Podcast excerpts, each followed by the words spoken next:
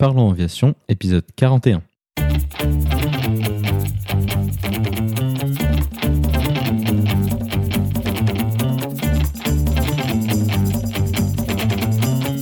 Parlons Aviation, le podcast qui parle de tout ce qui vole.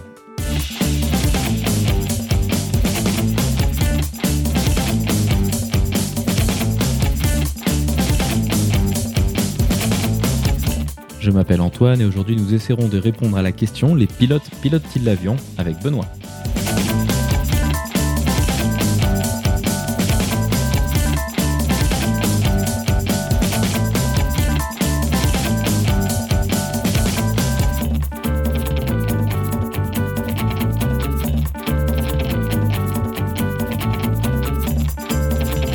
Nous proposerons également la vidéo de la semaine.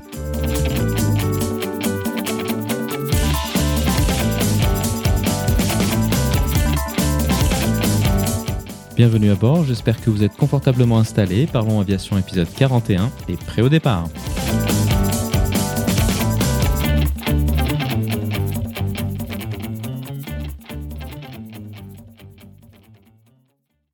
Bonjour et bienvenue dans le 41e épisode de ce podcast. Cette semaine, nous avons choisi de parler d'un sujet régulièrement évoqué dans les discussions de comptoir d'aéroclub, les pilotes de ligne pilotent-ils l'avion? Pour en discuter avec moi, Benoît est de retour sur le podcast. Si vous êtes un auditeur régulier de Parlons Aviation, vous vous souviendrez sûrement de lui car il est déjà venu trois fois pour traiter différents sujets. Néanmoins, si vous êtes nouveau, Benoît est un pilote professionnel volant sur Airbus A320 dans une compagnie du Golfe. Il était venu dernièrement lors de l'épisode 32 pour discuter de l'accident du Crossair 3597 et des approches de vol aux instruments. Cette fois-ci, ce sujet un peu polémique certes nous permettra d'aller en détail sur le fonctionnement et l'utilisation de l'autopilote. Dans une première partie, nous évoquerons les raisons qui ont poussé les constructeurs à ajouter ces fonctionnalités aux avions depuis de nombreuses décennies désormais. Ensuite, nous irons en détail sur les fonctionnalités des autopilotes telles qu'ils ont été implémentés par Airbus. Dans une seconde partie, nous nous intéresserons plus particulièrement à la réglementation liée à l'utilisation de ces fonctionnalités, mais aussi aux us et coutumes tels que nous les vivons dans nos contextes de travail. Au final, cette discussion nous permettra de faire un tour d'horizon de l'automatisation dans les cockpits modernes, tout en s'intéressant aux limites et à l'utilisation réelle de ces systèmes. Comme d'habitude, vous trouverez plus d'informations sur les sujets évoqués pendant l'épisode dans la description. Vous la retrouverez à l'adresse www.parlonsaviation.com/41. Et maintenant, passons donc directement à notre discussion avec Benoît.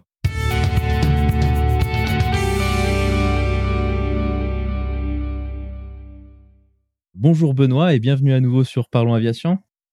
Ouais, merci Antoine. Hein. Troisième épisode en ta compagnie déjà. Effectivement, bah voilà. Suite au succès des autres épisodes, on a choisi donc d'en faire un troisième parce que toujours des sujets euh, sympas à, discuter. Et cette fois-ci, je pense qu'on a choisi un sujet un petit peu plus polémique, disons ça comme ça, que les autres fois, parce qu'on va essayer de répondre à la question que je pense de nombreuses personnes se posent et qui est souvent traitée dans les médias de manière un petit peu, euh, comment dire, douteuse. Et cette question, c'est est-ce que les pilotes pilotent l'avion? On a certes des avions qui sont assez modernes avec plein de fonctionnalités techniques extraordinaires, ou pas tellement d'ailleurs, c'est un peu l'objet de ce qu'on va discuter. Néanmoins, je pense qu'il y a quand même beaucoup cette perception qu'en tant que pilote, on, regarde l'avion faire et le paysage euh, défiler. On va découper cette discussion en deux parties. Euh, ce sujet, ça va être tout d'abord l'occasion de se poser un peu la question l'autopilote dans les avions modernes tels que ceux qu'on connaît sur l'Airbus, qu'est-ce qu'ils savent faire et comment est-ce qu'ils savent le faire?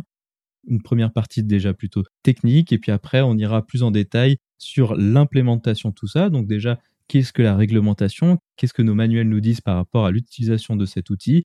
Et après, on, ira plus en détail sur quels sont un peu les, us et coutumes qu'on a sur, euh, sur la ligne. La première question qu'on peut se poser, allons dans cette partie technique sur l'autopilote, c'est tout d'abord, pourquoi y a-t-il eu la nécessité de mettre un autopilote sur les avions modernes? Alors, il y a plusieurs raisons qu'on pourrait citer à ça.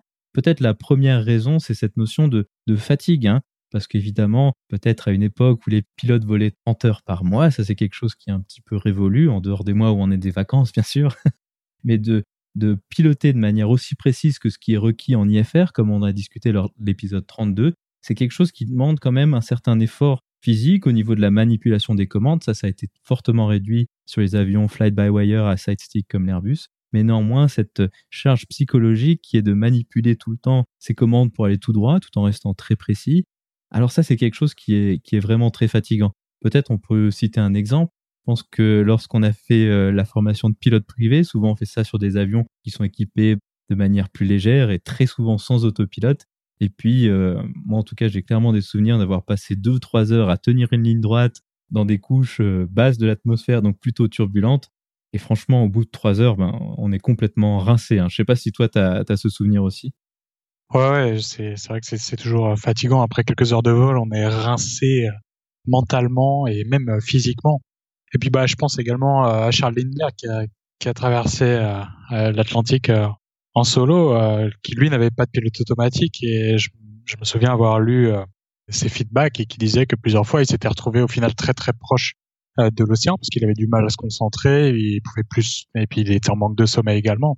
Et dans ce cas-là, je pense qu'un pilote automatique l'aurait énormément aidé.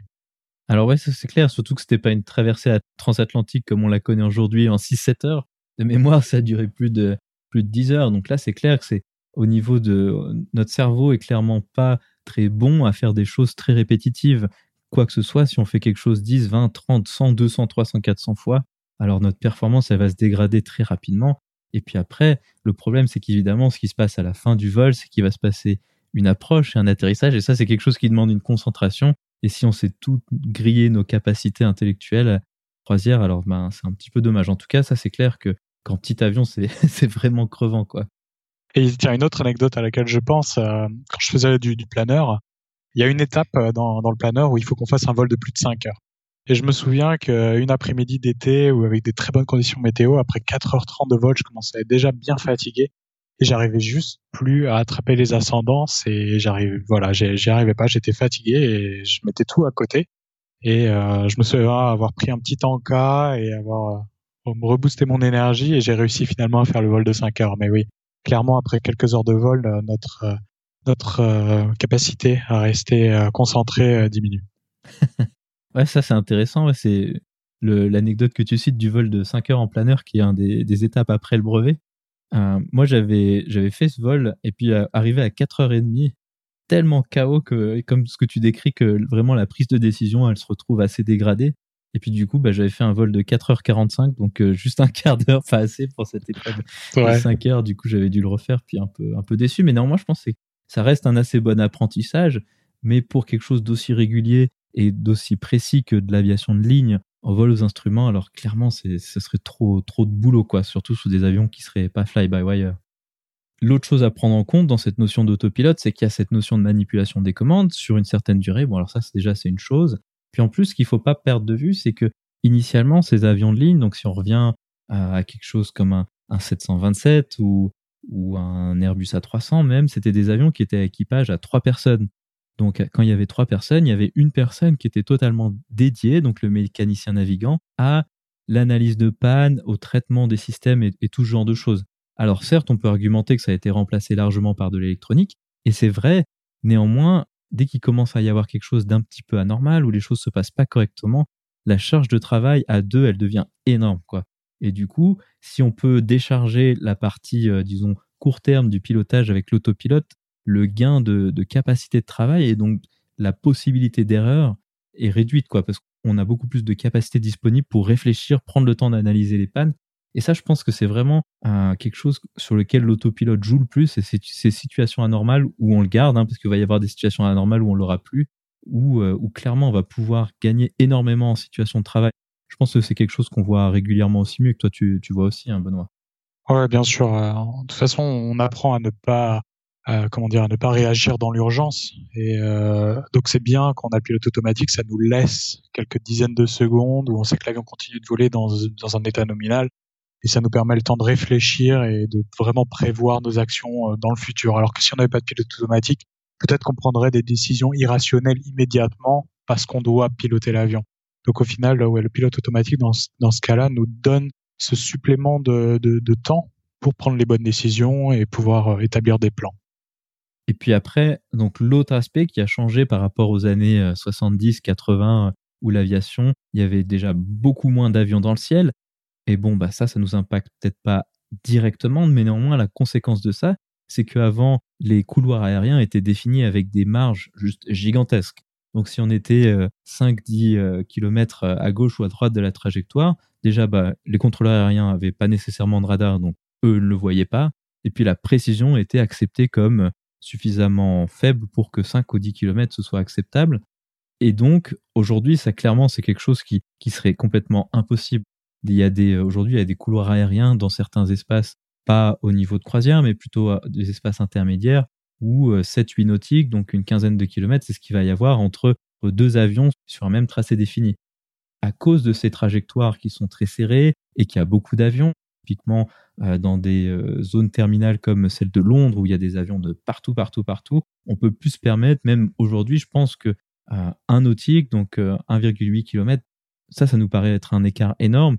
Et ça, quand même, il n'y a pas de magie. Ça va être quand même avec l'autopilote qu'on va réussir à maintenir une précision de trajectoire et donc que les contrôleurs aériens vont pouvoir faire leur, leur, leur boulot correctement je pense que c'est ton, ton évaluation aussi qu'un nautique, ça commence déjà à être beaucoup.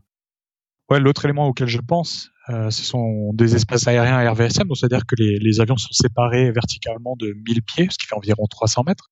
Donc imaginez la situation où vous avez un, un avion qui est en train de, de, de, croiser à une altitude, on va dire, de 37 000 pieds, et que vous, le contrôleur aérien, vous a assigné le niveau euh, 360, donc 36 000 pieds, 1000 pieds en dessous de l'avion.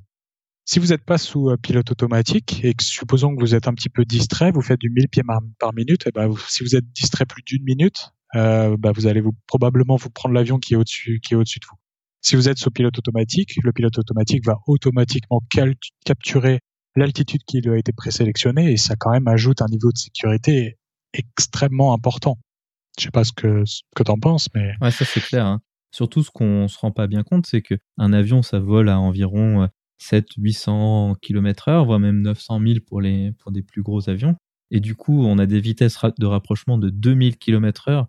Donc, on, on peut rien faire visuellement, même si on voit dehors qu'il n'y a pas de nuages. 2000 km heure, c'est trop, quoi. c'est beaucoup trop rapide pour faire quoi que ce soit. Ça, c'est un exemple où il y a des limitations de l'humain, hein, où on peut pas faire quelque chose pendant 10 heures d'aussi précis que ça. Mais il y a des choses qui sont un petit peu plus, euh, un peu moins évidentes, peut-être, qui sont simplement pas faisables par un humain de manière euh, non assistée, disons. L'exemple le plus classique, c'est les atterrissages en faible visibilité. On a parlé lors de l'épisode 32 des approches au vol aux instruments. Il y a différentes catégories. Aujourd'hui, on arrive à faire des approches qu'on dit de catégorie 3. Et là, on arrive à se poser avec 75 mètres de visibilité. Donc, pour faire une approximation, 75 euh, mètres, bah, c'est moins qu'une envergure de 3,80 et euh, c'est à peu près zéro hein, parce que euh, toujours hein, on vole à, à 250-300 km/h, donc 75 mètres, ça défile absolument instantanément. Et là, très clairement, en tant qu'humain, on n'a pas l'aptitude de poser un avion avec aussi peu de références visuelles parce que quand on pose l'avion, de la même manière que quand on conduit une voiture, ben, on voit les, les, objets environnants et ce genre de choses. Et euh, clairement, à 75 mètres, ben, on peut simplement rien voir. Il y a quelques avions qui arrivent à, trouver une parade par rapport à ça. Et ils ont ce qu'ils appellent les heads-up display. Donc pour ceux qui voient à quoi ça ressemble un cockpit d'avion de chasse, ils ont cette petite euh, un, bout de verre souvent devant le nez ou intégré au casque maintenant sur les chasseurs modernes où ils vont pouvoir afficher une symbologie. Donc ils vont pouvoir afficher les informations qui sont typiquement sur nos écrans sont affichées en surimpression euh, au-dessus d'eux et donc on arrive à avoir une piste électronique et donc grâce à ça ils arrivent à faire des approches de catégories beaucoup plus élevées, à se poser dans des visibilités qui sont largement réduites. Mais quand même, euh, même avec ça, eux, ils n'arrivent pas à faire euh, des approches qui vont jusqu'à 75 mètres parce que c'est simplement pas assez pour voir quelque chose. Les avions d'affaires ont beaucoup ça et eux vont pouvoir faire des approches de catégorie 1 qui normalement descendent à 200 pieds, 60 mètres. Et eux vont pouvoir continuer encore un petit peu parce qu'ils n'ont pas ce délai entre regarder dehors, regarder dedans, ce, que nous, sur Airbus A320, clairement, bah, on va perdre du temps et quand on est aussi proche du sol, alors c'est du temps qu'on n'a pas. C'est trop critique, on est trop près des, obstacles. Je sais que sur le 320, c'est une option, ces affichages à tête haute. Hein, nous, on les a pas. Et vous, Benoît, est-ce que vous avez ça sur vos avions, les affichages tête haute? Sur 320, non, on l'a pas. Comme tu l'as dit, c'est une option, mais nous, c'est une option qu'on n'a pas. Par contre, sur les avions plus modernes, ce sont des équipements qui sont qui sont disponibles, je crois même de série au moins du côté du capitaine et qui peuvent même être dédoublés des deux côtés euh, et qui sont là pour euh, voilà pour augmenter la situation awareness de l'équipage, mais qui ne modifient pas, en tout cas dans nos opérations, qui modifient pas en général euh, les, minimums qu'on utilise. Et en parlant de ces heads-up display, j'ai une petite anecdote que j'avais entendue. Donc c'est display qui étaient utilisés par des aviations, par les, les et ils utilisaient en fait une vision infrarouge qui permettait de détecter euh, les lumières de bord de piste, qui étaient du coup à cette époque-là encore des lumières à incandescence, donc qui, qui, venaient bien en, infrarouge. Mais depuis qu'ils ont changé les lumières en LED, du coup, euh, ces systèmes de HUD avec euh, vision infrarouge apparemment marchent nettement moins bien. oui, c'est vrai que bah, du coup, vu que ça regarde la chaleur, l'infrarouge, les, les, LED, ça, ça, chauffe beaucoup moins. Ouais, c'est logique. ouais, j'entends dire qu'il y a eu des, des, des, petits, des petits soucis, des limitations de ce côté-là. Mais ouais, donc voilà, HUD, ouais, c'est un très très bon, très très bon équipement qui coûte extrêmement cher, euh, ce qui explique que nous on l'est pas. Je pense que ça explique aussi pourquoi nous on, ne l'a pas. Mais euh, voilà, je mettrai une petite photo dans la description pour se donner une idée plus précise d'à quoi ça ressemble ces, ces, outils-là. Mais c'est quelque chose, euh, clairement quelque chose qui a l'air vraiment très pratique et très agréable, même sur une approche classique que nous on aurait où l'avion se pose automatiquement. Ça resterait quand même une source d'information supplémentaire qui doit être franchement euh, très agréable à, avoir, j'imagine. Mais, c'est vrai que je pense que nous, on l'aura jamais. Donc c'est pour toute cette raison, entre autres, hein, on pourrait toujours en ajouter d'autres, mais je pense que c'est un peu les, raisons principales pour lesquelles les constructeurs ont ajouté l'autopilote pour augmenter le niveau de sécurité et augmenter les capacités de l'avion. C'est clair qu'aujourd'hui, si on n'avait pas l'autopilote, il y aurait quand même pas mal de choses qu'on ne pourrait pas faire de la même manière qu'on arrive à le faire aujourd'hui.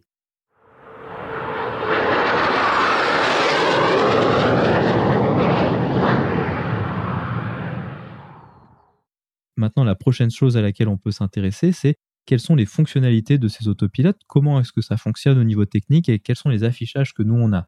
Typiquement, sur la plupart des avions, on a deux modes qui sont possibles. On a ce qu'on appelle le directeur de vol en français ou en anglais flight director, plus le vol automatique. Le directeur de vol, ça va être des barres. Alors sur Boeing, elles sont plutôt magenta, et puis sur Airbus, elles sont vertes. En général, il y a une barre verticale et une barre horizontale. Et ces barres, à quoi elles vont servir?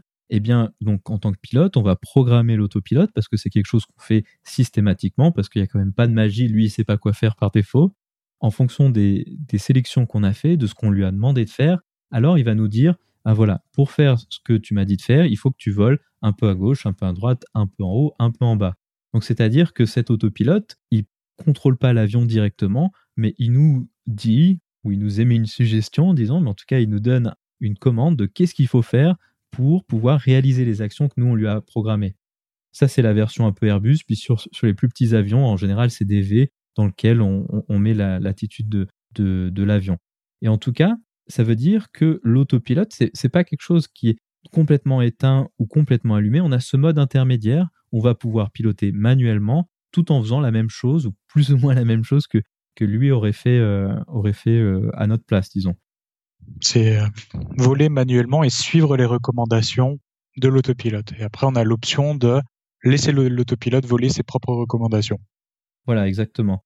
Et donc, ces directeurs de vol, ça reste quelque chose de facultatif. C'est-à-dire qu'en général, c'est assez confortable parce que ça nous permet euh, d'atteindre un entre-deux assez judicieux où on va manipuler l'avion, avoir la sensation de l'air, maintenir nos compétences de pilotage d'un certain, jusqu'à un certain degré, tout en n'étant pas complètement tout devoir tout régler nous-mêmes parce que ça, c'est aussi euh, deux parties. Il va y avoir la partie pilotage court terme, puis la partie navigation long terme. Et avec les flight directors, on laisse l'avion s'occuper de la navigation à moyen long terme. Et ça, rien que ça, déjà, c'est un énorme apport en termes de, euh, de charge de travail pour, euh, pour nous. Hein. Je pense que tu es d'accord avec ça? Ouais, ouais, absolument. on sait que en général, quand la programmation euh, ce qu'on va appeler du FMS de, la navigation est présente et on sait qu'elle est correcte, c'est quelque chose qu'on vérifie au sol. Une fois qu'on est en l'air, on sait qu'on peut suivre les recommandations du pilote automatique et on sait qu'on va aller dans la bonne direction parce qu'on l'a vérifié au sol. Donc à partir de ce moment-là, il n'y a pas de problème. Euh, on n'est pas, si on n'avait pas ça, on serait en train de voler et à tout le temps se demander, ok, est-ce que c'est la bonne direction? Où est-ce que j'en suis par rapport à cette, euh, cette balise, cette balise? Est-ce que c'est le bon endroit, etc. Exactement ces directeurs de vol, c'est quelque chose qui, euh, en fonction des compagnies, ils vont avoir différents avis, différentes recommandations, puis ça on en discutera un petit peu plus tard. Mais c'est, ça fait partie du panel de fonctionnalités qu'on a à notre disposition et qu'on va pouvoir utiliser ou pas en fonction des, circonstances.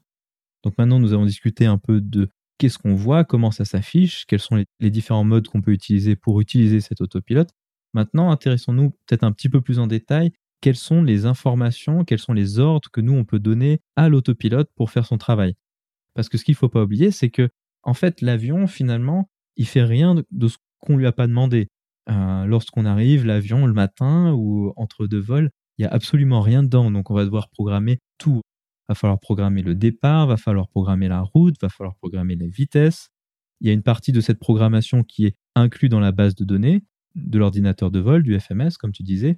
Mais néanmoins, à chaque fois qu'on va faire un départ, à chaque fois qu'on va faire une approche, nous, on va vérifier tout ça. Parce que déjà, il faut que ce soit cohérent avec ce que l'avion sait faire, avec ce que l'avion peut faire. Il est tout à fait possible d'avoir des erreurs de base de données. Hein. C'est quelque chose qu'on voit pas hyper régulièrement, mais quand même une fois de temps en temps. Et donc là, il faut être sûr que c'est cohérent, ça a du sens, parce que si on donne une information fausse à l'autopilote, lui, il va aller tout droit dans le panneau, hein, c'est garanti. ah ouais. Et nous, on a une expression bien connue par chez nous. Euh, on dit euh, garbage in, garbage out. ça veut dire que, en gros, euh, si vous programmez n'importe quoi au début, et eh ben vous êtes sûr que l'autopilote va vous faire n'importe quoi en sortie, en sortie de données, quoi. Donc, donc il faut faire très attention à ce qu'on lui programme. Et c'est ça qui va faire qu'on va avoir un vol, un bon vol ou un vol qui va se passer un petit peu plus de façon compliquée. Exactement. Donc, intéressons-nous un peu à ces modes. En général, on les découpe en deux chapitres de mode. Donc, il y a les modes horizontaux puis les modes verticaux. Tout d'abord, on peut s'intéresser aux modes horizontaux. Le premier mode horizontal, avec l'Airbus, on a cette chance d'avoir le fly-by-wire dont on a discuté lors de l'épisode 5. Rien qu'avec le fly-by-wire. Donc, le fly-by-wire, c'est pas l'autopilote. Néanmoins, sur certains avions, il y a des autopilotes qui vont arriver au niveau de fonctionnalité du fly-by-wire. On va déjà avoir de base sur Airbus et ça, c'est vraiment quelque chose d'extrêmement confortable, une stabilité énorme de l'avion. C'est-à-dire, si on ne fait pas d'action au side stick, l'avion, il va rester, selon la brochure marketing, plat, en réalité, euh, à peu près à plat. En tout cas, il va faire un effort pour pas se laisser dériver s'il y a un peu de vent, des turbulences ou, ce genre de choses. Donc déjà, rien que ça, c'est une stabilité qui est très appréciable, même si c'est pas directement de l'autopilote. Après, on a ce qu'on va appeler les modes hein, sélectés. On va avoir le niveau d'intelligence le plus faible de l'autopilote qu'on peut utiliser. Donc ça, ça va être des modes relativement basiques. Ah, sur la plupart des avions, on a un mode de tenue de cap, donc ça fait euh, exactement ce qui est marqué euh, sur la boîte, ça tient le cap de l'avion. S'il y a des turbulences, s'il y a du vent qui nous fait un peu changer, bah alors ça va maintenir un cap au compas. Ensuite, sur Airbus, on a la chance d'avoir un autre mode qui s'appelle le mode track. Le problème du mode euh, cap, c'est que si on a du vent, alors l'avion il va suivre un cap par rapport au compas, mais la trajectoire par rapport au sol, elle peut varier. Et quand on fait des approches, on a besoin de suivre un tracé par rapport au sol. Alors ça suffit pas. Du coup, sur Airbus, on a ce mode track. Et puis là, il va y avoir un petit peu d'intelligence qui va être ajoutée grâce au GPS et grâce aux centrales inertielles en fonction de l'avion. Il va pouvoir suivre un tracé au sol qui va être tout droit. Et donc ça, c'est déjà une aide assez intéressante. Néanmoins, ça reste des modes où l'autopilote, il va faire rien de très compliqué. C'est juste, il va suivre un paramètre tel qu'on lui donne. Et ça, c'est des modes qu'on utilise souvent quand quand les contrôleurs aériens nous, donnent des vecteurs, donc nous donnent des caps. Et donc là, on va suivre ce qu'ils nous disent. Et c'est grâce à ces modes qu'on va réussir à éviter que l'autopilote il, décide de faire quelque chose qu'on ne lui a pas dit. Vous utilisez souvent ces modes-là? Euh, Ouais, bah, le mode heading, c'est le mode qu'on va utiliser euh, par rapport au mode track. C'est un mode qu'on va utiliser 97% euh, du temps, parce que les, contrôleurs aériens, en général, vous donnent des caps et non pas des, des tracks. Mais euh, le track, c'est vraiment spécifique à Airbus et c'est vrai qu'en général, les pilotes de Boeing sont assez euh, jaloux de ce mode-là. Pour euh, ceux d'entre vous, en fait, qui volent un petit peu sur des, sur des, petits avions, imaginez-vous en vente arrière avec un vent de travers. Vous êtes obligé de compenser ce vent de travers si vous voulez voler parallèlement à la piste et faire une belle vente arrière. Si vous avez un mode track à bord de votre avion, comme on a sur Airbus, vous juste, vous rentrez juste le bon track et l'avion automatiquement va corriger le vent et va vous garder une trajectoire parallèle à la piste pour faire une superbe vente arrière. Donc c'est un mode qu'on va principalement utiliser pour faire des approches visuelles, typiquement quand on arrive en vente arrière. Exactement, ouais, c'est vrai que c'est très pratique parce que même euh, sans parler de, visuel, ça c'est vrai que c'est là où c'est très pratique. Et puis aussi, toutes ces trajectoires de vol aux instruments qu'on a décrit euh, à l'épisode 32, alors eux, ils nous donnent pas des caps à suivre, ils nous donnent des trajectoires par rapport au sol à suivre, et donc ça va pouvoir énormément réduire le, travail qu'il y a à faire par rapport au cap. Avec les caps, quand on descend, bah, le vent il change quasiment tout le temps, donc faut, faut un peu ajuster. Puis au niveau charge de travail, le mode track, ça, réduit euh, vraiment pas mal a, ce qu'il y a à faire. Si on s'intéresse ensuite au mode manager, donc manager, c'est un peu le terme Airbus pour dire les modes avec de l'intelligence, avec où il va utiliser vraiment un peu plus les capacités de l'avion. Et là, on va avoir toute une série de modes qui vont nous permettre de suivre des trajectoires horizontales, mais qui vont être un petit peu plus complexes que juste un simple cap ou un simple trajectoire rectiligne sur, par rapport au sol. Là, on va avoir des modes qui vont pouvoir nous suivre ben, des trajectoires qui vont faire des virages, plus ou moins avec plus ou moins de, contraintes, ou alors qui vont nous permettre de suivre typiquement un localiseur. Donc, on a parlé d'ILS à l'épisode 32. Et donc là, on va pouvoir suivre l'axe de la piste juste en cliquant sur un mode. Et puis là, donc, il va s'ajuster en fonction des informations qu'il obtient des balises de radio-navigation. Il va pouvoir suivre tout ça et aussi en fonction du GPS. Donc ça, c'est des modes qui sont un petit peu plus euh, sophistiqués, mais qui restent quand même, somme toute, assez basiques parce que lui va suivre une trajectoire qu'il aura calculée en avance ou qu'il aura obtenue de, balises de, de radio-navigation. Et ça, je pense que c'est les modes qu'on utilise quasiment tout le temps quand on n'utilise pas le suivi de cap. Alors, on va utiliser ben, ces modes qui vont permettre de suivre le plan de vol tout bêtement. Ouais, c'est la majorité du vol. Hein. Exactement. Donc ça, c'est pour les modes, euh, disons, basiques. Et il y a juste un autre mode qu'on va qu'on peut euh, discuter un petit peu. Donc on a parlé de ces approches à faible visibilité où on voyait pratiquement rien. Donc 75 mètres, euh, on peut on peut dire que c'est pratiquement rien. Et en fait, on a aussi un mode et ça va être quasiment le seul mode auquel on va avoir accès au sol. C'est le mode le mode il s'appelle rollout. Donc c'est le roulage sur la piste. Donc si on pose et qu'on voit quasiment rien dehors, ce qu'on a le droit de faire avec ces approches de très haute catégorie, si on voit rien, bah alors même le roulage sur la piste va poser problème. Et à haute vitesse, ça peut poser très rapidement de très gros problèmes. Donc on a ce mode rollout où en fait l'avion il va continuer à suivre les balises de radionavigation qui sont au bout de la piste pour rester plus ou moins sur le centre de la piste. Et donc ça c'est obligatoire si on veut faire des approches de très haute catégorie, euh, vraiment de catégorie maximale. Il faut ce mode parce que tellement on voit rien, c'est difficile de, de maintenir euh, ce, cap de piste. Je pense que vous avez ça aussi sur, sur vos avions, hein, c'est standard sur les Airbus, je pense. Oui, bien sûr, ouais. ça vient en standard, comme tu dis. On a fait un peu le tour des modes horizontaux. Horizontaux, ouais. On peut parler des modes verticaux maintenant, je pense. Allons-y, exactement. les modes verticaux, pareil, on va avoir un, certain nombre de, de modes qu'on peut discuter. Qu'est-ce qu'on va pouvoir dire à l'autopilote de faire? Le mode le plus simple, c'est le mode qu'on appelle de vitesse verticale. On parle de vertical speed en anglais. Et ça, c'est le mode vraiment le plus basique. Et là, on va pouvoir lui dire, ben, monte ou descend avec 500, 1000, 2000, 3000 pieds par minute. Et lui, il va tout bêtement suivre. Le problème avec ça, c'est que, bah, comme son nom l'indique, il fait ça tout bêtement. Et donc, ça veut dire, sur Airbus, on a quand même des protections, mais sur petit avion, typiquement, il n'y en a pas. Si on lui dit de monter 3000 pieds par minute alors que l'avion, il est capable de faire que 1000, euh, bah, ce qui va se passer, c'est que l'autopilote va gentiment nous amener euh, dans le décrochage et puis euh, selon le fonctionnement de l'autopilote, il va soit se déconnecter, soit continuer à trimer dans le décrochage, qui est une situation assez dangereuse. Donc ce mode vertical speed, c'est quand même quelque chose qu'on peut utiliser, mais qui, euh, selon comment, peut avoir des, conséquences assez euh, inattendues, je pense. Vous, vous utilisez beaucoup ce mode vertical speed? Ouais, c'est un mode qu'on utilise régulièrement, particulièrement en fin d'approche et également lors de la montée. Euh, particulièrement en cas de toujours dans, dans, ces espaces RVSM là quand vous avez un avion qui est vraiment qui, qui, qui est à 1000 pieds au-dessus du niveau de croisière auquel vous êtes censé arriver. En général, on va réduire notre vitesse de montée, on va on va afficher 500 pieds par minute pour être sûr de pas déclencher un comment dire un conflit euh, au niveau de l'avion avec le TICAS. Exactement. Donc le TICAS, c'est un système qu'on a à bord qui va permettre de résoudre automatiquement euh, les conflits entre avions. Donc si un avion détecte un autre avion qui, se rapproche à un taux très important, alors c'est un calcul de temps et puis il va dire bah là il va falloir faire quelque chose, il va falloir éviter les avions et puis les avions arrivent même à se coordonner, leur ticasse entre eux pour faire un évitement euh, coordonné. Et donc ça c'est clair que l'autopilote euh, par défaut euh, si y a un avion directement au-dessus, lui va monter au maximum des performances sans, se poser une seule question jusqu'au moment où le système va se déclencher. Puis bah là, ce sera à nous de reprendre la main. Exactement. Ouais. D'ailleurs, chez nous, c'est une procédure euh, compagnie. Hein, quand, quand on a un avion qui est dans les 5 nautiques, euh, aux environs de nous, à une altitude euh, de plus ou moins 1000 pieds, on doit prendre la main sur le taux de montée, afficher un VS, une vertical speed, une vitesse de montée, comme tu, comme tu le disais, et on va afficher 500 pieds par minute parce que, comme tu le dis, le pilote automatique n'a aucune idée de l'environnement dans lequel on évolue. Donc là, typiquement, les pilotes sont nécessaires dans ce genre de situation.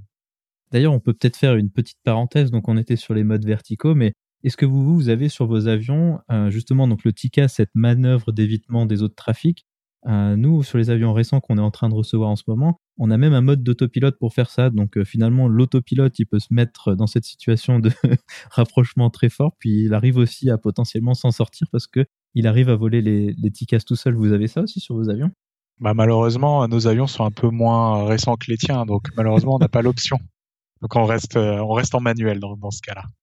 C'est assez intéressant parce qu'il y a aussi de ces fonctionnalités qui, qui se rajoutent. Donc lui, il va se mettre dans une situation dans laquelle, bah, avec un peu de chance, il va réussir à s'en sortir. Mais néanmoins, c'est clairement une situation qu'on évite hein, parce que euh, en, général, quand, quand, ça se déclenche, euh, ça veut dire que euh, le, volume de protection qui est pas si large que ça, il va être, il va être, il va être entravé d'ici 20 à 30 secondes. Donc, ça reste des situations où l'avion, l'autopilote, il n'est pas toujours très malin. Ce mode vitesse verticale, c'est le mode le plus basique auquel on, a accès. Ensuite, on va avoir d'autres modes un petit peu plus sophistiqués. Et là, c'est sur Airbus, c'est le mode de montée de base et le mode de descente qui vont fonctionner à peu près de la même manière. La manière dont ça fonctionne, c'est que lui, il va avoir tout le plan de vol. Hein, donc, il va y avoir euh, la croisière, la montée, l'approche. Lui, va faire un calcul de trajectoire 3D en fonction bah, des infos qui sont incluses dedans. Donc, euh, l'optimisation du temps éventuellement, euh, surtout de la consommation d'essence et ce genre de choses. Et lui, va faire tout un calcul de trajectoire pour nous amener correctement. Donc si on encloche ces modes, normalement à partir du niveau de croisière jusqu'à l'approche, il devrait nous amener euh, pile poil bien comme il faut. Ça, c'est ce qui a marqué sur la brochure marketing et c'est censé être l'intelligence de ce système d'autopilote. Sauf que, bah Benoît, tu vas nous dire dans, une seconde ce que tu en penses, mais globalement, c'est quand même un mode où il y a un, je dirais pas dire du marketing mensonger parce que je suis sûr, dans certaines situations ça marche, mais dans beaucoup de situations quand même, c'est un mode où il va pas prendre en compte des choses comme le vent, où il va pas prendre en compte euh, alors il peut prendre en compte une valeur de vent, mais si le vent varie, alors il va avoir un petit peu de mal. Et puis souvent, ben, on se retrouve un petit peu à, à ramer derrière ce mode, à essayer, à, essayer de le faire fonctionner jusqu'à ce qu'on en ait marre et qu'on reprenne nous-mêmes. Hein. Je pense que c'est ton expérience aussi avec ce mode-là. en effet, comme tu dis, donc ce mode, euh, ce mode de montée ou, ou, ou, enfin, ou de descente, par rapport à ce que tu disais un petit peu euh, au début, c'est va être le degré d'intelligence le plus élevé qu'on va avoir sur Airbus. C'est vraiment euh, l'avion et les, calculateurs qui vont essayer de calculer un maximum euh, de, choses pour nous donner une montée avec un profil adéquat, une descente avec un profil adéquat en termes de carburant, en termes voilà de, beaucoup de choses. Mais c'est tellement complexe que malheureusement des fois ça marche pas totalement comme on le souhaite. C'est un petit peu euh, comme avec votre voiture, si je peux me permettre. Certains d'entre vous ont peut-être une voiture avec ce qu'on appelle un, alors en anglais on appelle ça adaptative cruise control. C'est un régulateur de vitesse adaptatif qui va se régler automatiquement par rapport à la voiture qui est devant vous. Si tout se passe bien, la voiture, si la voiture devant vous est, est, est plus lente que, que, vous, votre voiture va automatiquement ralentir. Mais malheureusement, des fois, ça se passe pas exactement euh, comme ça et la voiture n'est pas détectée ou peu importe. Et du coup, vous repassez en manuel parce que le, le, le, le système a des limites. Ben nous, sur notre Airbus, on a des situations qui sont très similaires où justement il y a des limites sur le système et des choses qui, se, qui ne se passent pas comme prévu. Et l'exemple que je peux te donner, qui moi m'arrive très très fréquemment, euh, donc dans les pays du Golfe, euh, donc là où j'opère, on a un jet stream qui est assez puissant. Donc en général, quand on est de retour de vol et qu'on commence la descente et qu'on laisse l'avion faire, euh, on a affaire à des vents qui sont très très importants et du coup le profil de descente est en général un petit peu erroné et nous donne des, surprises parfois et des sueurs froides. Donc on est, c'est pas rare qu'on doit reprendre la main, repasser sur des modes un petit peu moins intelligents entre guillemets, où on va avoir plus de contrôle et on sait exactement ce qu'on va faire. Parce que des fois le, système n'est pas apte à, à tout calculer euh, et un petit peu loin de la réalité parfois. Ouais, ça c'est clair. Et puis après, il y a aussi tout bêtement les choses que lui, il peut pas prévoir. Donc, on a des trajectoires d'approche, des trajectoires d'arrivée qui sont publiées dans les cartes. Et puis, bah, honnêtement, en fonction de l'aéroport, Genève étant un cas, un assez bon exemple, c'est franchement rare qu'on vole ces, ces, trajectoires. Donc, lui, il va faire un calcul basé sur les données qu'on lui a données. Mais néanmoins, ces données, elles vont peut-être être juste 10-15% du temps quand il y a beaucoup trop de monde, en fait. Puis après, même quand il y a beaucoup trop de monde, il suffit qu'on que le contrôle aérien nous demande une vitesse qui est pas exactement selon son profil. Puis là, tout son calcul, il, il, vaut plus rien au final. Dès qu'on change juste une seule donnée, qu'on prend un raccourci ou ce genre de choses, alors ces, ces modes-là sont tout de suite euh, totalement limités. Et puis, clairement, ça c'est quelque chose que nous, on vérifie en permanence. En fait, nous, on, regarde le calcul, voir s'il a du sens. Et puis à chaque fois, on fait le calcul dans notre tête toutes les toutes les quelques minutes quand on est plutôt loin. Puis plus on se rapproche, plus on va faire le calcul de manière régulière pour voir est-ce que ça a du sens ce qu'il nous dit et est-ce que ça a du sens par rapport à ce qu'on a l'habitude d'avoir sur ce terrain-là. Et puis, bah, souvent, c'est pas en adéquation parce que c'est quand même, en tout cas, par, par où je vole, assez rare de, voler la totalité des trajectoires. C'est vrai je dirais que si tu mets le doigt en fait exactement là où il faut, c'est que c'est que le pilote automatique euh, a du mal à s'adapter à des changements de situation rapides. Dès lors où il y a un changement de situation où il faut qu'on réagisse rapidement, eh ben c'est les pilotes vous êtes qui auront la meilleure euh, capacité pour prendre la bonne décision. Après sur Airbus, justement ces modes de descente, ils ont un petit peu la possibilité de s'adapter, c'est-à-dire que son plan 3D va avoir une certaine tolérance et puis il va y avoir une gamme de vitesses qu'il va pouvoir utiliser, c'est-à-dire s'il est très haut, alors il va pouvoir accélérer pour un peu rattraper le plan, mais ces modes-là, ça va être plus du réactif que, que du prédictif, c'est-à-dire que bah, nous, typiquement, on sait qu'on arrive de tel endroit et qu'on n'entend personne à la fréquence, alors on va avoir un énorme raccourci, lui, il peut pas voir venir ça, mais lui, il va avoir un peu une capacité de s'adapter, mais qui reste euh, franchement très limitée. Puis en plus, le problème derrière ça, c'est que lui, il va avoir une gamme de vitesse, mais souvent, euh, la partie haute de sa gamme de vitesse, elle n'est pas très loin de la vitesse maximale autorisée par l'avion à ce moment-là. Et puis, euh, souvent, il est suffisamment lent pour aller joyeusement vers la vitesse maximale et, pas tellement réagir et donc nous mettre dans une situation de, survitesse. Hein. Je pense que toi, tu as, déjà vu ce genre de choses aussi. Hein. Oui, ça m'est arrivé d'être très très proche de cette vitesse et de reprendre tout en manuel et de remettre l'avion en configuration parce que justement le, pilote automatique et euh, le mode de descente qu'on suivait, euh, l'avion n'arrivait pas à, suivre correctement ce qui était planifié. Donc euh, ouais, dans ce cas-là, ça arrive et c'est là qu'il faut être très très vigilant. Et c'est dans ces conditions-là qu'on a besoin définitivement de un, voire même très souvent deux pilotes dans l'avion. Ça c'est clair. Donc voilà, on a pas mal discuté de, de ces modes de descente et de montée. On peut peut-être parler de, de, deux autres modes qui ont un petit peu de l'intelligence à ajouter sur Airbus, on a ce mode qui s'appelle le mode SRS, qui est un mode de, vitesse, de référence de vitesse. Donc, grâce au mode SRS, donc ça va être le mode de montée initiale sur l'Airbus, alors il va réussir à gérer les vitesses euh, optimales pour gérer la, panne moteur. Donc, si on a une panne moteur dans ce mode SRS, il va pouvoir adapter la vitesse pour nous donner un peu de temps de réaction. Donc, il prend en compte le fait que peut-être qu'on ne sera pas aussi réactif que euh, ce qui est marqué dans, le manuel. Donc, déjà, ça, c'est pas mal. Puis en plus, cet autre mode-là, il il a aussi une fonctionnalité qui va pouvoir traiter si jamais on se retrouve dans des très forts cisaillements de vent, des très fortes turbulences. Et en fait, lui va pouvoir prendre en compte ça et adapter notre montée dans des situations qui sont souvent un peu chaotiques et proches du sol pour la montée initiale. Donc ça, c'est aussi un mode euh, donc qu'on n'a pas énormément d'expérience pour la partie cisaillement de vent, heureusement quelque part, mais qui est euh, très pratique pour le scénario de panne moteur, parce que ça, par, contre, on le fait tout le temps aussi mieux. Ouais. Pour la petite information, le SRS, le, mode SRS, c'est le mode qu'on a systématiquement au décollage. On décolle avec ce mode-là. Et euh, comme tu le disais, hein, il va essayer de, nous trouver la meilleure montée possible au début et d'avoir la meilleure vitesse possible au cas où on ait un, une panne moteur. De la même manière qu'on avait sur les modes horizontaux, les modes qui nous permettent de faire des approches, eh bien ça, euh, de manière un peu euh, automatique, on va avoir la même chose en mode vertical. Donc, en fonction des données et de l'approche qui est programmée et de ce qu'on fait, alors on va pouvoir faire l'approche totalement à l'autopilote. Donc, il va pouvoir suivre soit l'ILS, soit une procédure de référence euh, GPS pour aller jusqu'à la piste ou alors jusqu'à un petit peu avant la piste.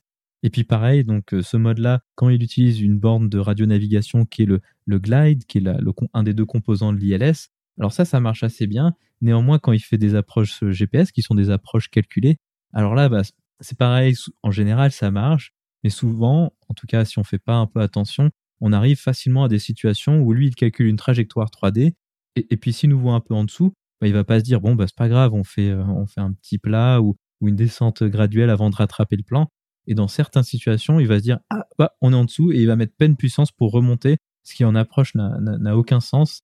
Et donc ça, c'est un peu un piège de ce mode-là où, où il faut vraiment faire attention. Et puis, Là, il faut vraiment être réveillé parce qu'il faut vraiment réagir assez vite. Sous peine de quoi, hein, on risque d'avoir une approche qui va être vite instable parce qu'une remontée pleine puissance comme ça, surtout avec son temps de réaction, alors euh, là, on va avoir une oscillation qui va être assez énorme et puis euh, on risque de devoir euh, faire une autre approche. Mais là, une fois de plus, il y a un autre mode d'autopilote qui peut nous aider, c'est la remise de gaz automatique.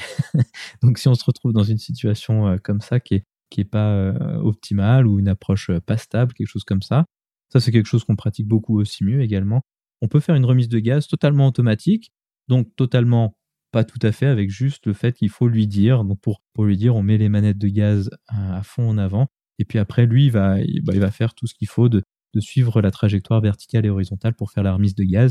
Et donc, une fois de plus, nous économiser de la charge de travail dans des situations qui peuvent être assez, euh, assez pas stressantes, mais assez, avec une assez forte euh, charge de travail.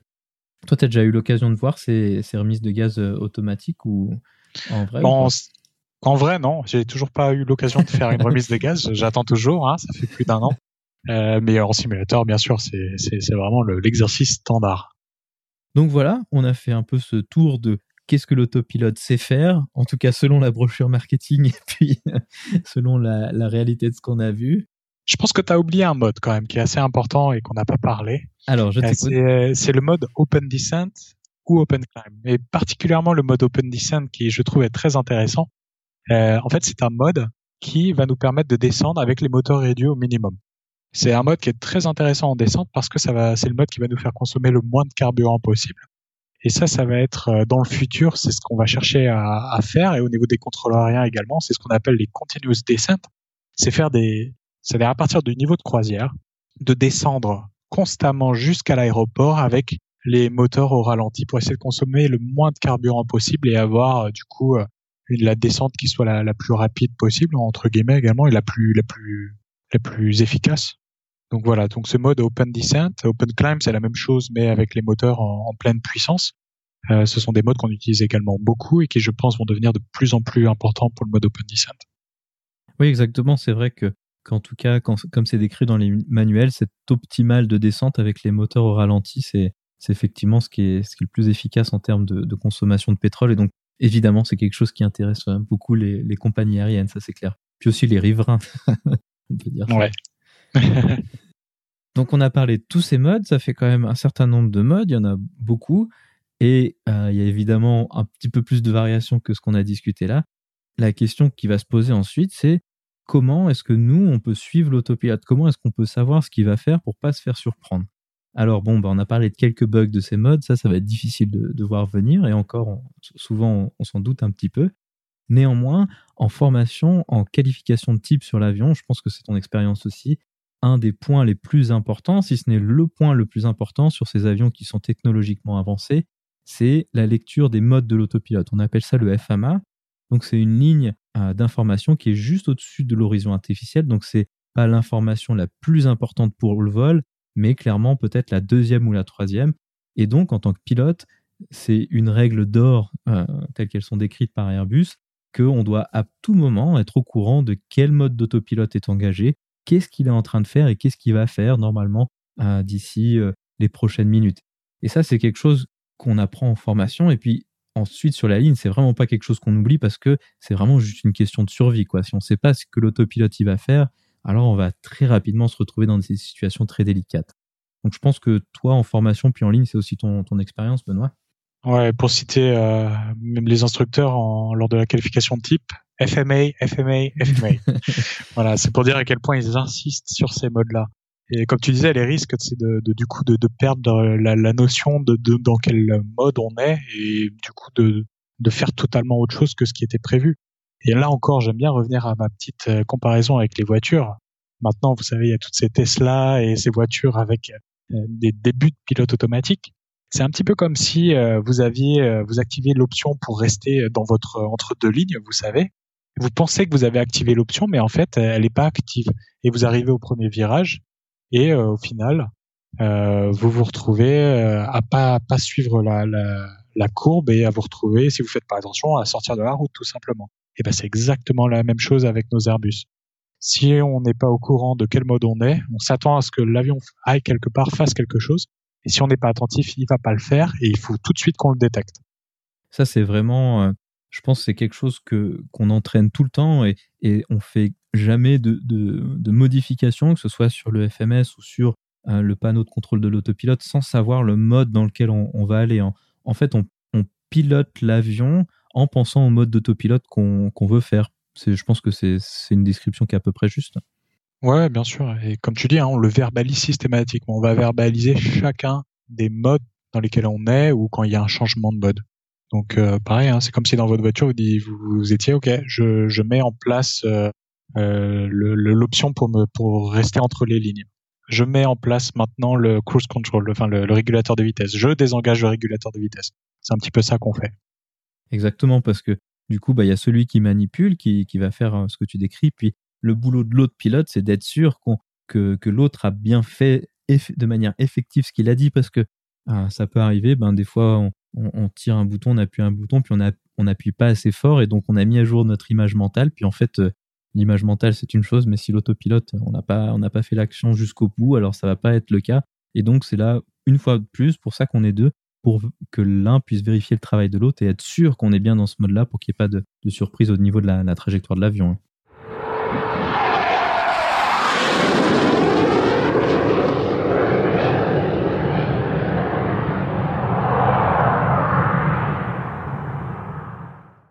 Pense qu'on a fait un tour euh, relativement exhaustif du fonctionnement de ces, autopilotes.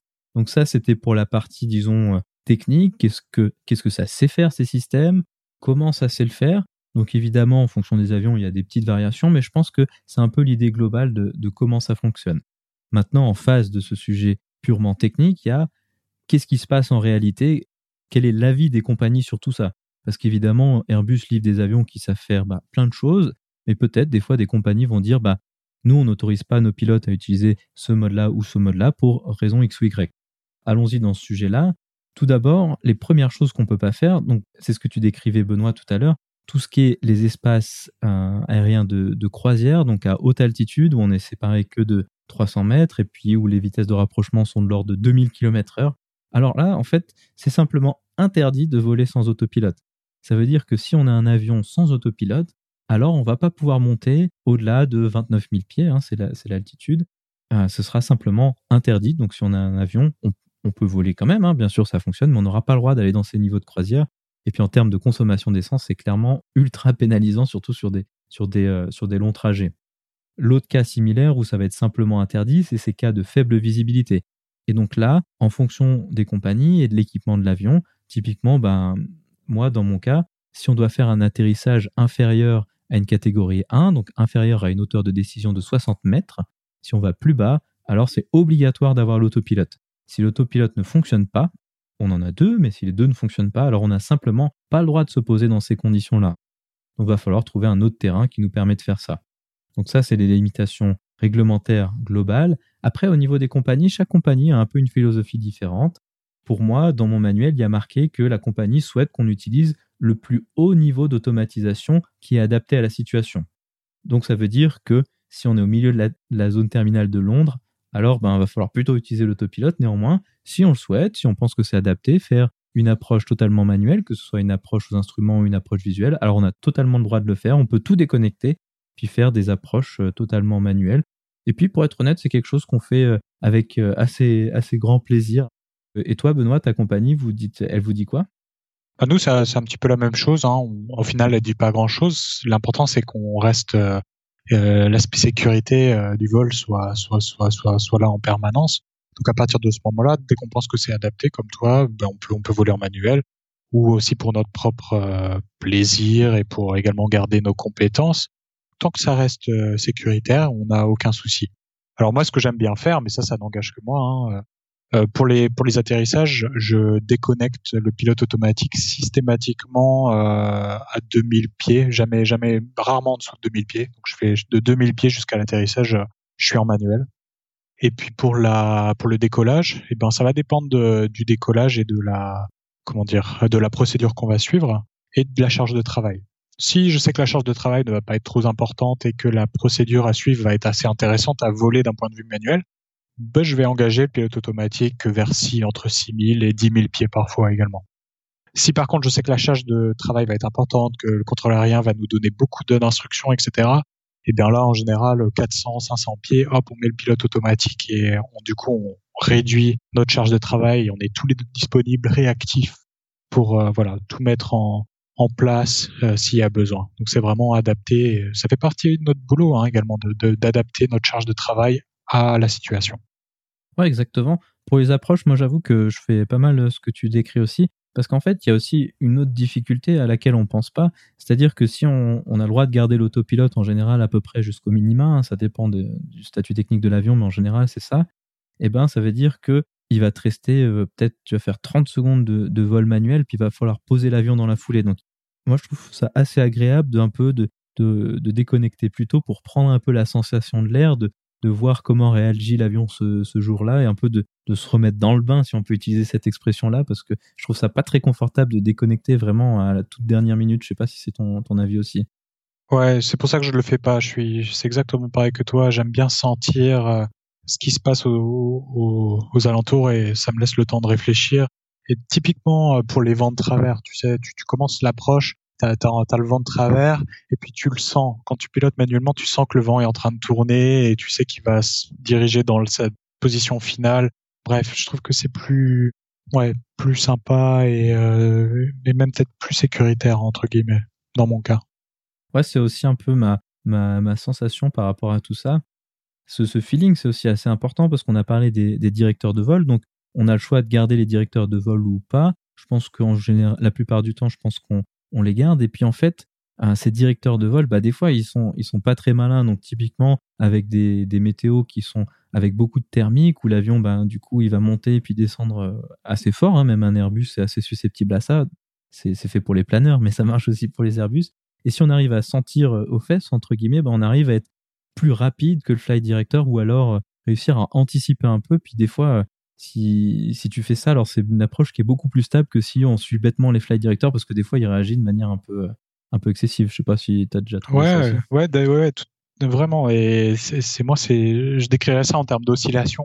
Quand tu as, des turbulences et que tu as des ascendances, tu vas voir les flight directors qui vont vraiment osciller euh, au bas, au bas, au bas. Et si tu pilotes aux fesses, tu sais que t'as pas besoin de, de, de mettre l'avion dans cette attitude aussi haut. Tu sais qu'après, tu vas, Là, tu vas avoir, enfin, t'as l'ascendance et puis ensuite tu vas avoir une dégueulante, je sais plus comment on dit exactement. euh, donc, donc tu sais que tu vas pas suivre totalement le fly director dans ce cas-là. Tu vas atténuer un petit peu et au final, ça va rendre euh, la transition et le vol euh, beaucoup plus stable pour les passagers. Ouais, ça c'est clair. Je suis d'accord que c'est c'est quelque chose de, de très utile. Donc maintenant, on peut un peu aller sur la dernière légende urbaine qu'on va discuter c'est ce mythe de ah les pilotes ils laissent poser l'avion en automatique euh, de manière routinière. Alors ça c'est quelque chose qui est vrai, vraiment vrai spoiler alerte, c'est vrai. ah mince.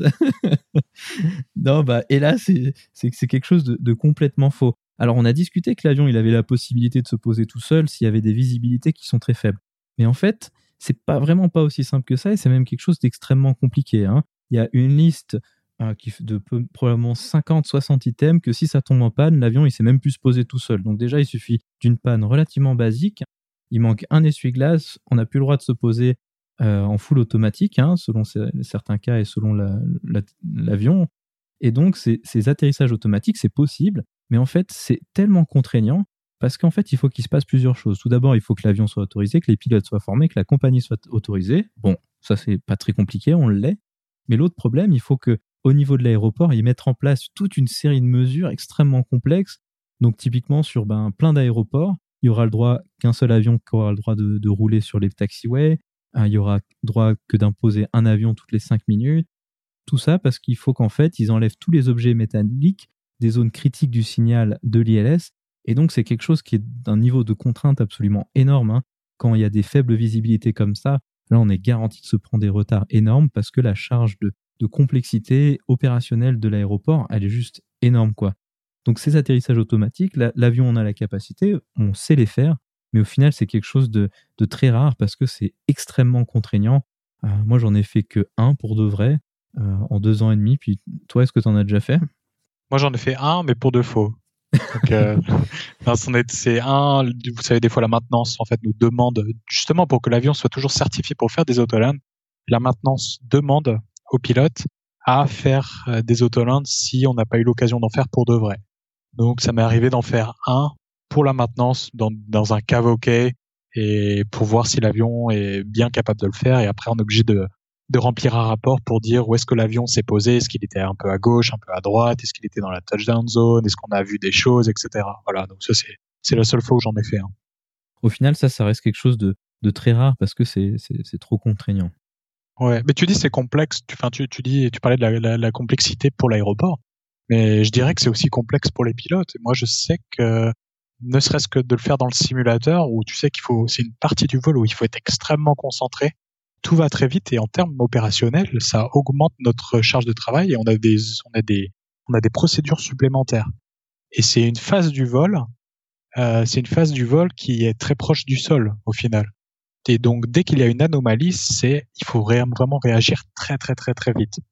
C'est pour ça que moi, je trouve que c'est une phase qui est stressante euh, et il y a beaucoup de choses qui peuvent arriver et il faut vraiment être au tac au tac pour réagir s'il y a quelque chose qui se passe.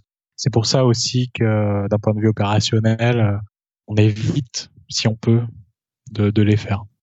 Ouais, exactement, parce que c'est des approches qu'on va pouvoir, où on va pouvoir faire des remises de gaz qui vont être tellement proches du sol qu'en fait que l'avion il va toucher le sol de manière à peu près sûre parce que bah, y a de l'inertie et tout ça. Et puis bah si ça touche sur la piste, ça va, mais si la déviation était suffisamment importante et que ça touche dans l'herbe et puis qu'on peut rien voir parce que quand on fait ça, c'est qu'on peut rien voir. Ouais, c'est clair, c'est vraiment quelque chose de, de, tendu quoi. Tiens, on peut, on peut également, on parlait des modes de l'avion et on a un mode très spécial euh, qui, qui, qui, arrive dans l'avion quand on fait un autoland, c'est le mode flare. Le mode flare, c'est le mode de l'arrondi, c'est-à-dire que l'avion va rentrer dans l'arrondi. Et on a une procédure qui nous dit que si le mode flare ne s'engage pas à 30 pieds au-dessus de la piste, donc 30 pieds, on est aux environ 10 mètres, alors là, il faut qu'on annonce un, go, une, une, approche ratée et qu'on fasse une remise des gaz à 10 mètres du sol. C'est pour ça que des fois, on peut même toucher le sol. Si on n'a pas ce mode-là et qu'on annonce go around, on va mettre la manette des gaz en avant, l'avion va probablement faire un rebond sur la piste avant de repartir. Ouais, ça c'est ça c'est clair, puis ça va pas être un, rebond très plaisant, probablement. Exactement. non, mais bah, après voilà, après l'avion il sait le faire, puis il fait assez bien, hein. il fait un, arrondi euh, que je pense que tu as dû en général un arrondi très tardif. Hein. C'est, je sais pas si c'est ça l'impression que tu as, eu quand tu l'as fait. C'est un, c'est un atterrissage euh, très comment dire firm là. C'est tu, tu sens que tu t'es posé. voilà, c'est bien positif. voilà, parfait. Donc voilà, ça c'était la dernière légende urbaine qu'on avait euh, pour aujourd'hui. Donc au final, si on peut faire un, résumé un peu global de tout ça, donc ces autopilotes, c'est vraiment un, outil euh, génial. C'est un outil dont on saurait difficilement se passer aujourd'hui pour toutes ces raisons qu'on a décrites, parce que ça sait faire des choses que nous, on ne sait pas faire. Mais euh, de l'autre côté, ben, nous, on sait faire beaucoup, beaucoup, beaucoup de choses que lui, il ne sait pas faire et on arrive à avoir à venir beaucoup plus de choses. Si je pouvais dire quelque chose pour un peu un résumer ce sujet, au final, aujourd'hui, avec des avions aussi complexes, le pilote, on pilote l'avion à travers l'autopilote. C'est pas l'autopilote qui, pilote l'avion, lui il fait les manipulations un peu euh, basiques, mais la gestion du vol, c'est nous qui la faisons, mais en utilisant les fonctionnalités de l'autopilote. Et donc ça ne réduit pas euh, ce qu'on fait au niveau de notre travail. Au contraire, ça nous permet de nous concentrer sur des tâches plus haut niveau plutôt que faire de la manipulation de side stick gauche-droite, un degré à gauche, un degré à droite. Ouais, je pense qu'on est des, on peut appeler des, des gestionnaires. On est des gestionnaires. On gère nos ressources, on gère les ressources de l'avion, on gère les ressources de l'équipage, et on essaye d'adapter tout ça à la meilleure, euh, enfin, à la meilleure situation. Enfin, on essaie d'adapter nos ressources pour la situation dans laquelle on est. Ainsi se conclut donc cette euh, discussion. Benoît, bah, une fois de plus, merci beaucoup d'avoir accepté de venir sur Parlons Aviation, discuter de, de, sujets techniques. Et donc, on se recontactera pour euh, faire un autre sujet comme ça. Ouais, super. Quand tu veux pour l'épisode 4 ensemble.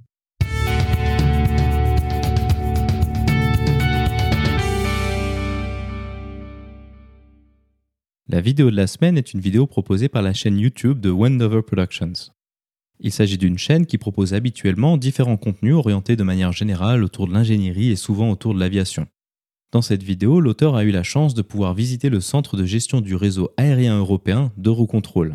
Il y explique le fonctionnement de ce centre et va également en détail sur la structure d'une partie de l'espace aérien européen. On peut également y voir les différents acteurs qui sont impliqués dans la gestion du réseau. Cette vidéo est très intéressante car elle permet de se faire une idée des mécanismes entrant en jeu pour gérer un système aussi complexe. Elle permet également d'avoir un aperçu de la logique derrière les restrictions induisant des retards pour de nombreux voyageurs en cette saison estivale. Vous trouverez le lien vers la vidéo dans la description ou en allant sur le lien www.parlonsaviation.com slash vidéo 41 sans accent sur le E de vidéo.